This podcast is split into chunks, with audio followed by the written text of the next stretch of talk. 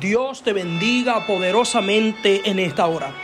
Quiero compartir contigo una serie de mensajes que te ayudarán a enfrentar el temor en este nuevo año.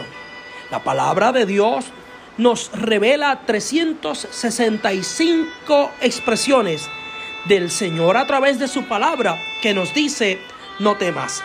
Es por eso que quiero acompañarte durante cada día y que miremos cada una de ellas.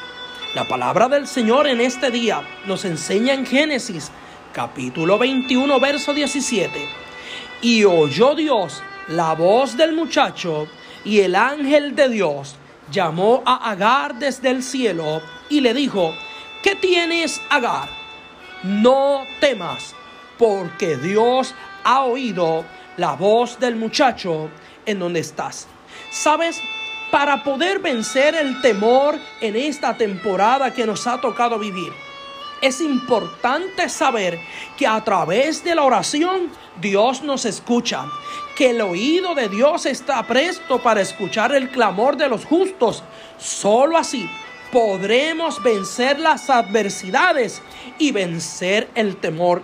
En este día, empodérate por la palabra del Señor y clama a Dios. Él te va a responder y tú y yo venceremos el temor. Su Espíritu Santo nos dice en esta hora, no temas a las adversidades, Dios te está escuchando. Así que en esta hora, así como Agar y su hijo pudieron encontrar una tierra fértil, pudieron encontrar un lugar seguro después de ser echados de la tierra de Abraham, asimismo, tú y yo llegaremos al lugar que Dios ha determinado para nosotros. No hay adversidad que te detenga. No temas y confía en Dios. Dios te bendiga poderosamente. Una vez más quiero seguir compartiendo contigo de los 365 tesoros en la expresión no temas dentro de la palabra del Señor. En el día de hoy nos dice su palabra, no temas, Dios tiene el control. La vida de José está llena de muchos matices, pero cuando vemos de cerca la historia de su padre y de sus hermanos, también estos confrontaron muchas situaciones adversas y retos ante lo que estaban experimentando, ante aquella hambre terrible que se desató en su tierra.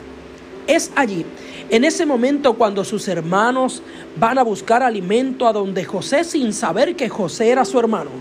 Tienen una experiencia donde encuentran algo en sus sacos y se perturban, se ponen ansiosos porque piensan que van a morir.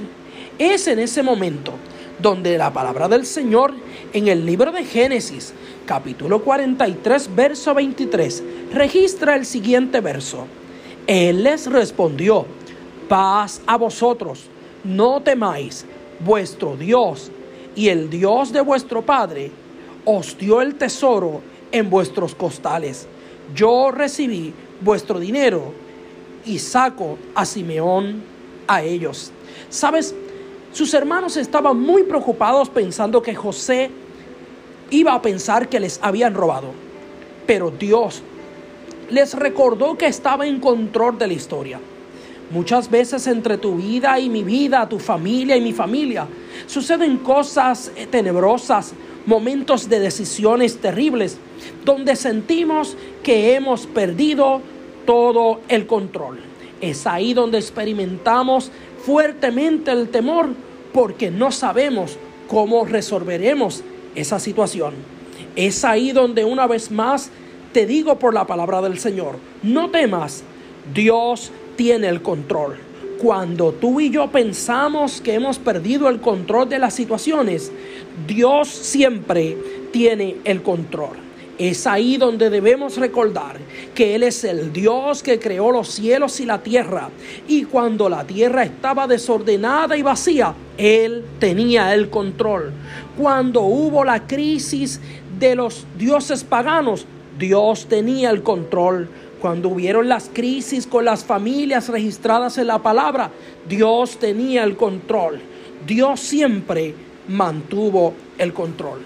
Es por eso que en esta hora quiero recordarte que en medio de tu crisis, en medio de tu problema, en medio de tu situación financiera, familiar o ministerial, Dios no ha perdido el control. Él hoy está dispuesto a demostrarte que tiene el control.